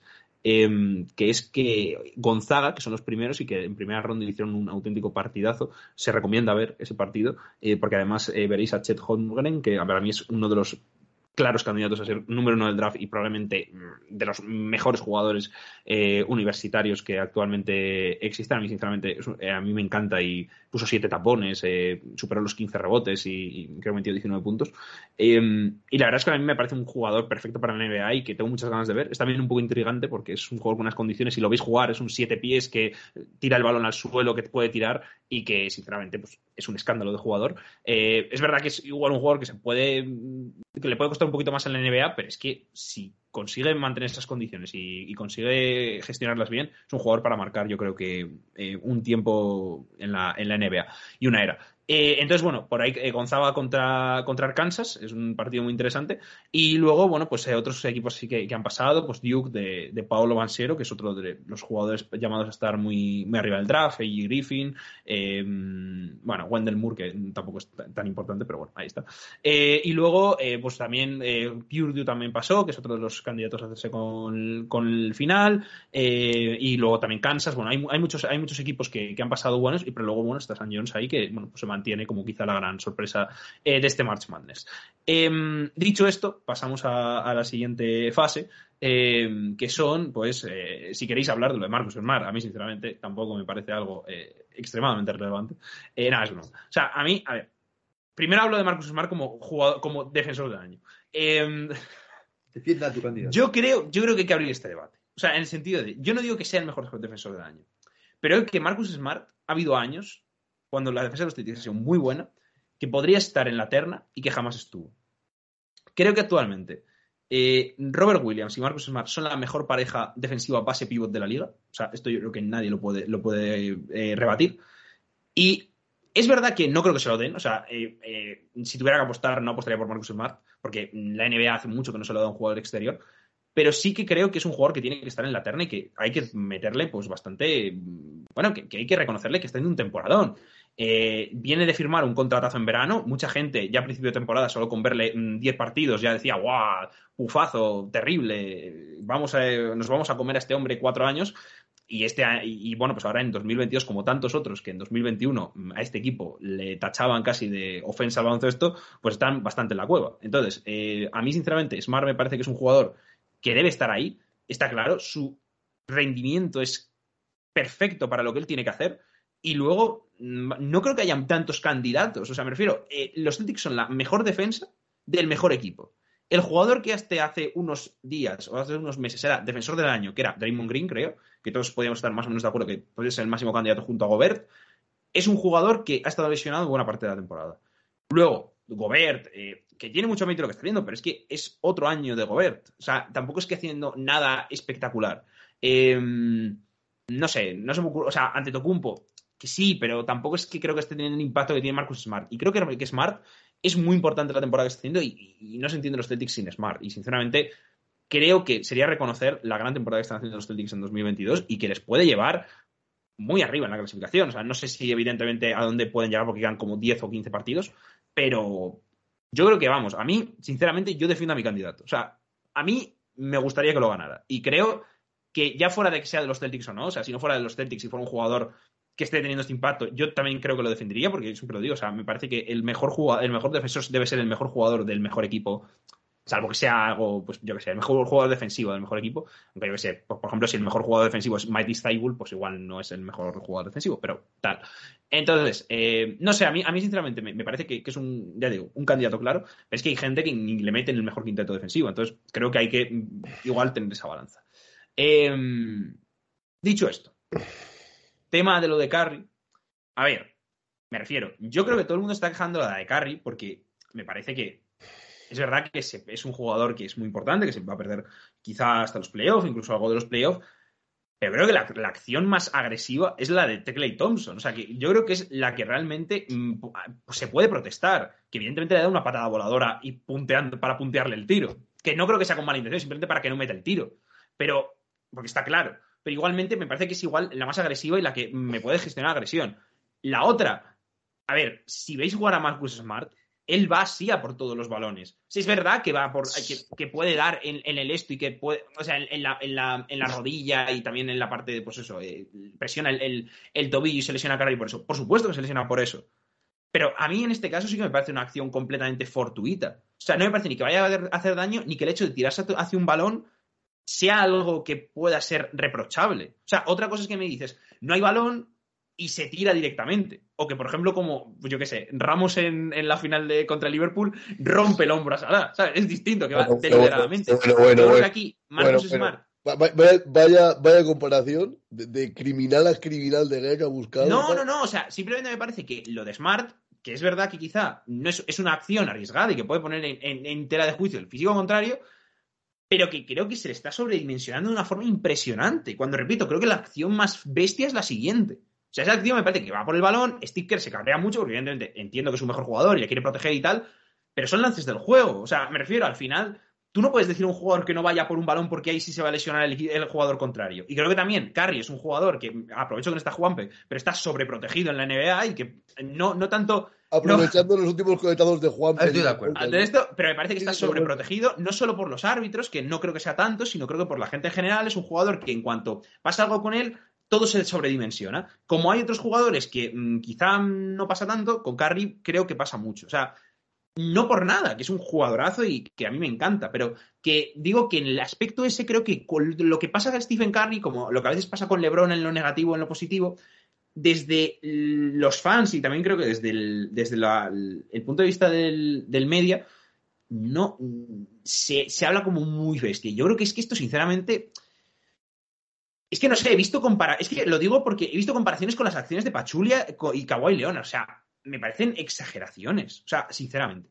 Y el que compare la acción de Kawhi Leonard y de Pachulia con esta, es que creo que, no sé, o no quiere verlas o quiere ver en Marcus Smart algo que no es. Es así, o sea, no sé. Además que yo siempre lo digo, no creo nunca que un jugador de baloncesto vaya a hacer daño a otro deliberadamente. Porque les considero seres humanos. Que igual me equivoco, pero yo creo que es así. Dicho esto, no, no pero sí. vamos, o sea... No a ver, es verdad que no fue la acción más polémica o más agresiva de Marcus Smart. Pero yo creo que sobre todo viene porque es Marcus Smart. Es decir, es un jugador que de ir tan al límite a veces se pasa ese límite, a veces juega por encima del límite. Y en este momento, pues es verdad que esa acción eh, es muy agresiva, pero bueno, a ver, yo entiendo que la gente piense que, que eh, se lesiona porque Smart va demasiado agresivo, incluso le, le tal. Pero es verdad que viendo la acción más en perspectiva, mmm, tampoco se ve a Smart como que ponga el cuerpo de la manera para hacer daño a, a un jugador. Es que tampoco ponga la mano en el fuego por ninguno de los dos, porque al final Smart es un jugador experto en hacer acciones que parecen que sí, luego que no, o al revés. A ver, que sí, que a Smart, o sea, nadie va a quitar que ha hecho acciones muy sucias a lo largo de su carrera. No sucias, muy sucias. Y ha sido expulsado muchas veces de, con faltas directamente mmm, ilegales, o sea, me refiero, eh, descalificantes, con sí, acciones claro, ilegales, que yo me recuerdo una que en un partido, que además me acuerdo que era la defensa definitiva, eh, que no me acuerdo contra quién era, pero que estábamos igual los Celtics a una canasta y teníamos que hacer esa defensa, literalmente Marcus Smart se autoexpulsa por pegar un puñetazo en los huevos a su jugador contrario. O sea, ahí son acciones injustificables. Pero es que en este caso en concreto, yo es que he visto hasta hilos de Twitter, esto lo digo completamente en serio, eh, de un señor que se decía eh, espectador de todos los partidos de los Celtics, diciendo, estudiando la forma de tirarse Smart a por balones. O sea, y él decía que, que, es que Smart, siempre que se tira por un balón prácticamente, quería decir que siempre que se tira por un balón, va premeditadamente a lesionar al jugador porque se tira de X manera. Y digo, es que, tío, creo que te estás ver, pasando un poco. A ese punto no lo sé, pero sí que es verdad que es un jugador guarro. Que sí, que sí, cierto, que tiene sucio, acciones sucias, es agresivo. Cierto. No pasa nada, pero en esta no. que a veces pasa el límite. Sí, sí, sí. Pero vea que esta acción es de las que quizá menos, porque tampoco se le ve en ningún momento que mire quién está al lado. Es decir, va a pelear ese balón y no va a ver si es Curry, si es Thompson, si es eh, Damon Guino, que sea quien sea. Que nada, que nada. Así que esa acción Sigan en jugando. concreto puede ser más suerte y puede ser un poco casualidad que se haya lesionado claro. Curry. En otras, evidentemente no. Que no, que no. Es un jugador eminentemente guarro, sucio, agresivo, violento y lo que queramos. Que no es Adiel Rojas, Mario, ten cuidado. Pues es el, sería el roja de la, de la NBA.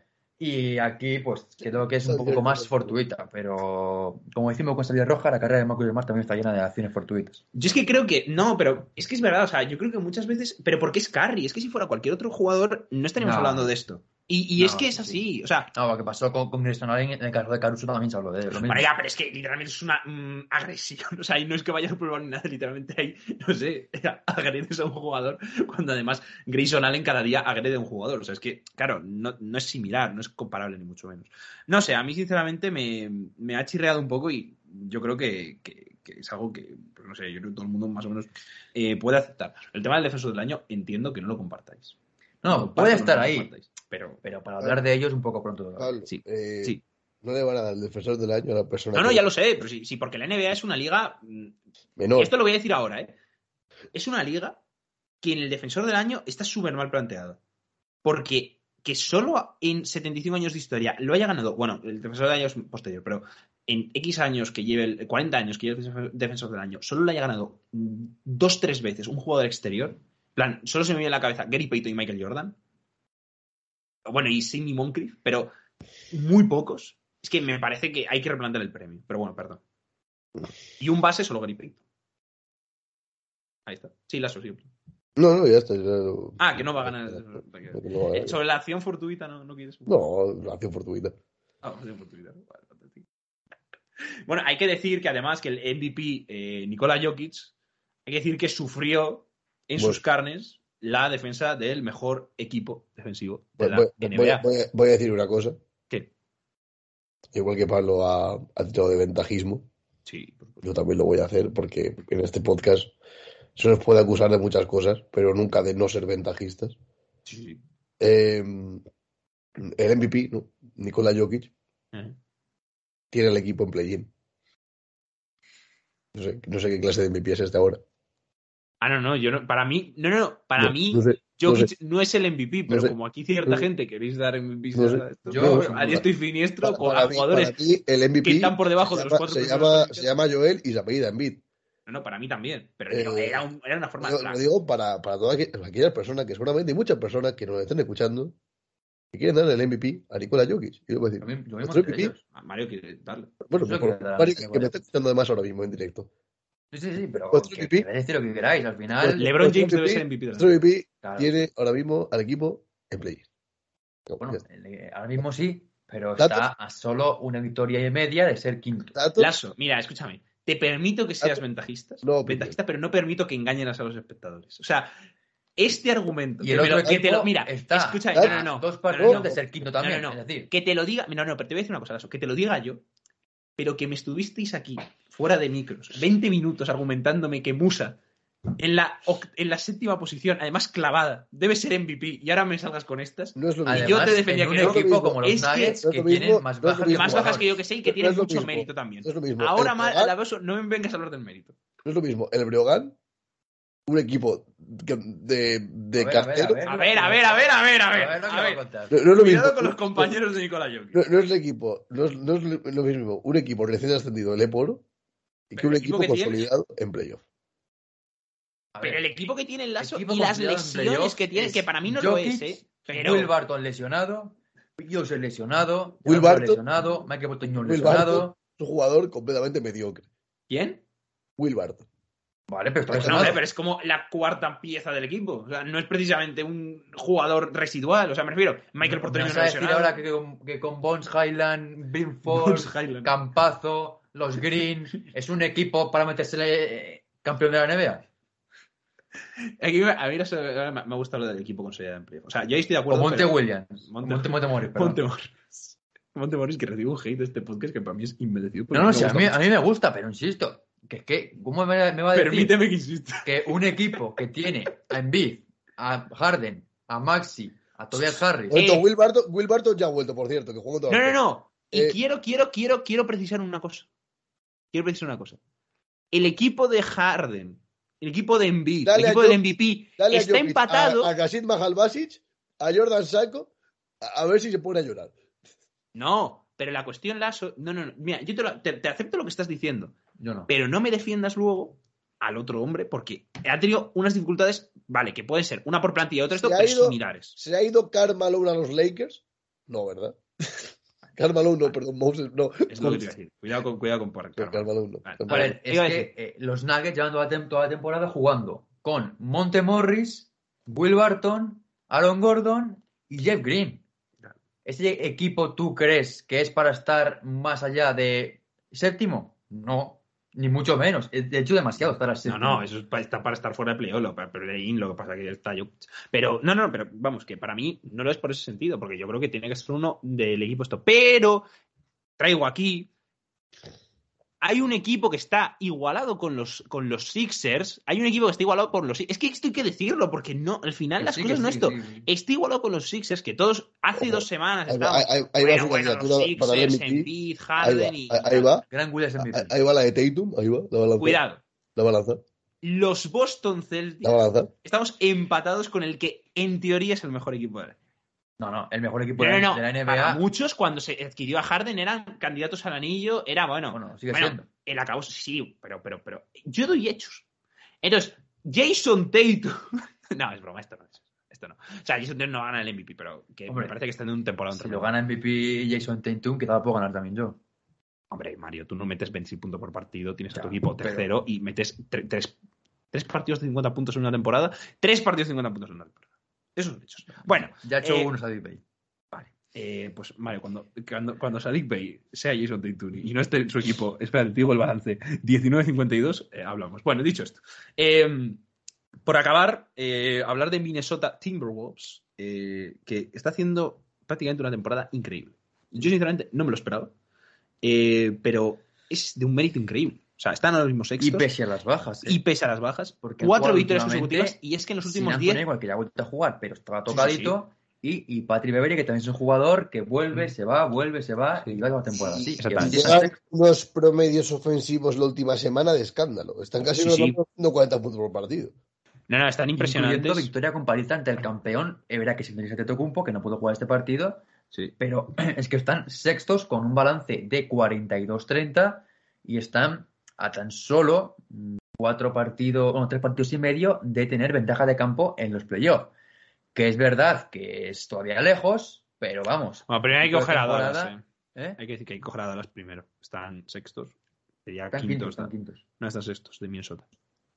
Minnesota está sexto. Sí, sí, pero están a, a tres partidos y medio de los Jazz. Sí, bueno, ya, ya, claro, pero digo que, está- tienen que. Sí, que están lejos, a pero que al final es un equipo que todos estábamos como metidos por play-in, como mucho, Sí, sí, sí. Y de repente, Es temporada espectacular del equipo de Chris Finch, que lleva la mejor hacha actualmente de la NBA con un balance 9-1 en los últimos 10 partidos y jugando a un nivel que mucha gente no esperaba y que realmente demuestran Sí, sí, sí. que, que están a, a- a un nivel que cualquier equipo en playoff, ojito con estos Mm. Timberwolves, Sí, sí. que le pueden competir a cualquiera y si no tienen lesiones, que evidentemente es su principal problema, es un equipo que a nadie extrañaría que en la conferencia oeste acabaran en unas hipotéticas semifinales de conferencia y por qué no final.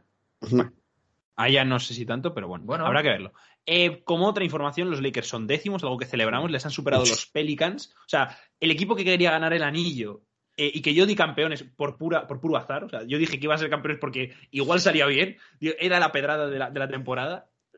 Ningún tipo de confianza en este equipo, pese a todo. De hecho, creo, eh, me he escuchado el, bueno, no me he escuchado el podcast, pero me acuerdo lo que dije. Dije, en plan, eh, en plan, sé que no van a ganar, sé que van a hacer un absoluto ridículo, no confío en ellos, pero los Lakers. Bueno, dicho esto. Es que Eh, los Pelicans, un equipo, un equipo. Vamos, vamos, Popovich, hazlo.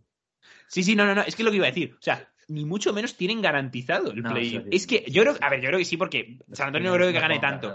Pero, pero recordemos que los Pelicans, o sea, un además, equipo que quería ganar el anillo está siendo superado por un No, equipo. Los Lakers, los Lakers, no los Pelicans. Claro, claro, los Lakers, un equipo que quería ganar el anillo, está siendo superado por un equipo que técnicamente no tiene a su mejor Es que jugador. eh, Ese es el los titular. Lakers están ahora mismo más eh, a misma distancia de tener ventaja de están incluso más lejos de tener ventaja de campo en el playoff que de la última posición de la conferencia oeste que la ocupan los Houston Rockets que están a 13 partidos de Y los que no tienen jugadores. mientras que la ventaja de campo está a 15 partidos un equipo que confeccionó LeBron James en persona. Eso es mentira, eso es mentira. Lo es que me parece, se me, parece lamentable. a o sea, él me parece lamentable. con Anthony Davis. Bueno, y hoy Mario Russell quiere- Westbrook. Hoy Mario, Mario no quiere volver. El próximo podcast Mario no quiere volver. Es que Mario no quiere volver. Eso ha sido triste. Mario no quiere y un volver. equipo cosa- voy a que tiene un balance de 30-41 y que, que decir otra cosa más, Sí. en el partido, el único que ha ganado la última semana, que fue frente a los Washington Wizards, lo ganan después de un triple de Westbrook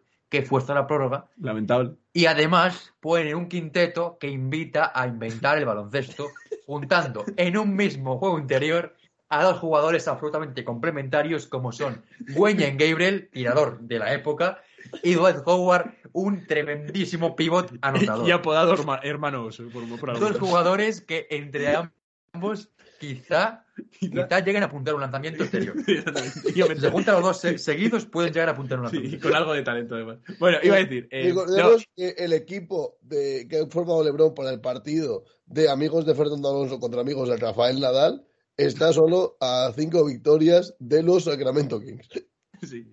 Es que igual, a ver, igual es eso, igual es como, como que los Lakers están hechos para un fin benéfico y al final de temporada donan todos los, los beneficios. Bueno, dicho esto. Eh, no, iba a decir, simplemente, lo de que está formado por LeBron es una mentira. Y, y Mario aquí, voy a decir como Alfredo Duro, está engañando a mi padre. O sea, es que es así. O sea, Pablo, Mario, no, no, Pablo, no, no, mira, no LeBron James, no, no, no, escucha, no Este defiendo lo lo hizo No, no, no, LeBron Mario, James. Mario, no es, no es verdad, no es verdad. LeBron James, y esto está dicho por periodistas de Los Ángeles, a el jugador que Ah. quería Periodistas afines. ser su equipo es literalmente DeMar DeRozan, que creo que algo está haciendo. O sea, LeBron siempre quiso a DeMar DeRozan. Lo que pasa es que los Lakers, por lo que fuera, no le quisieron pillar. Y, y Y dijeron, fueron ya a, a dijeron, pues toma- tipo Buddy Hill, toma, Carmen. dijeron que eso no, y que, porque era un jugador como de mucho riesgo, no sé qué, no sé cuánto, y fueron a Buddy Hill o a, em, o a esto, a- o a por Westbrook. o a por Westbrook. ¿Qué pasa? Porque además, LeBron en eso yo siempre le he criticado y me parece mal. ¿vale? Le chilla. Porque me parece mal que un jugador mande tanto. Pero no vamos a negar de que LeBron a lo largo de su carrera ha tenido un muy buen ojo para los, para los agentes libres y para eh, confeccionar equipos. Es así. Sí, también es verdad que en este caso, pues ha montado un equipo que va a tardar en reconstruirse una con unas temporadas. Pero la que- culpa ahora es de LeBron. A ver, la, la culpa es del jugador que avaló ese traspaso porque todos Pero sabemos. que no lo avaló, que va por de Rosen, Mario. claro, Vale, iba a poder Rosen, pero evidentemente si LeBron no quiere que juegue con el Westbrook, no dice que ¿Y, y- y- a traspaso quién va a querer, Mario? A, nadie, por- mejor a nadie que a Westbrook. No, eso es verdad.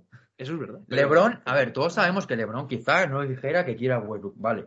Pero si LeBron se niega a que vaya Westbrook a los Lakers, evidentemente Westbrook no pisa a Los Ángeles como, equipo- como jugador de los Lakers. Tiene razón. Pero no había muchas mejores opciones. Dicho esto, Mejor nada que Westbrook. Eso es verdad, eso es verdad. No te voy a. Bueno, dicho esto, eh, muchas gracias por escucharnos. Acabamos aquí el podcast. Eh, en el próximo podcast, en el próximo capítulo debatiremos si Ime Udoka debe ser entrenador de la NBA y eh, ingresado en el Hall of Fame. Entrenador del año, dicho esto, entrenador del año. deberíamos en el próximo capítulo el debatiremos próximo podcast si Ime Udoka debería. debe- si Peyton Pritchard tiene que ser sexto hombre del año. Eh, me, ha quedado ese punto por decir. O sea, literalmente, Pritchard es un jugador importantísimo para los, los Celtics, pero desarrollaré en, par- en- Debatiremos. en- ¿Por qué no hablamos de la importancia de Juan. Jordan Gómez en los Utah Jazz? No, no, no. ¿Por qué no? titular ahora No, mismo? no, no. ¿Por qué no hablamos de que cuando Juan Hernán Gómez se fue de los Celtics, los Celtics empezaron a ganar? Datos. De eso no hablamos no, pero que que Juan Juancho Jordan es titular en los Utah Jazz ahora ¿Por qué- mismo, por qué no eso es hablamos, un Pablo? hecho. ¿Por qué no hablamos, Pablo, de que con todos los equipos que ha jugado entonces están ganando partidos. tienen muchas posibilidades de que le den un anillo? ¿Cómo? Que con todos los equipos que ha jugado Juancho esta temporada, tienen muchas posibilidades de que le den un anillo. Ya, pero tienes que jugar creo que un mínimo. ¿eh? O sea, no puedes en plan jugar un partido y toma anillo. O sea, tiene que ser como, creo que deben ser como 40 y algo. O sea, No, de menos, hecho, menos, menos. Menos. o sea, si juegas playoff, sí. Porque Jordan Lloyd tiene un anillo y no jugó tantos partidos.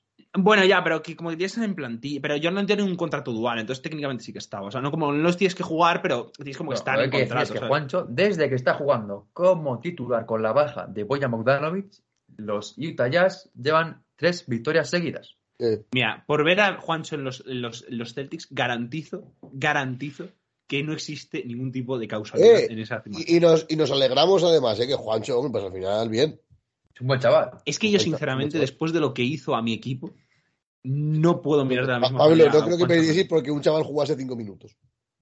Lasso, ese tiempo me hizo arder los ojos. Había partidos que sinceramente yo lo he dicho, no he visto un jugador peor en la historia de los Celtics que Juan Hernán Gómez. O sea, no se sabía jugar al baloncesto. Era impresionante. Que La mediocridad de la que alcanzó. Hubo un partido donde se tiró tres triples seguidos.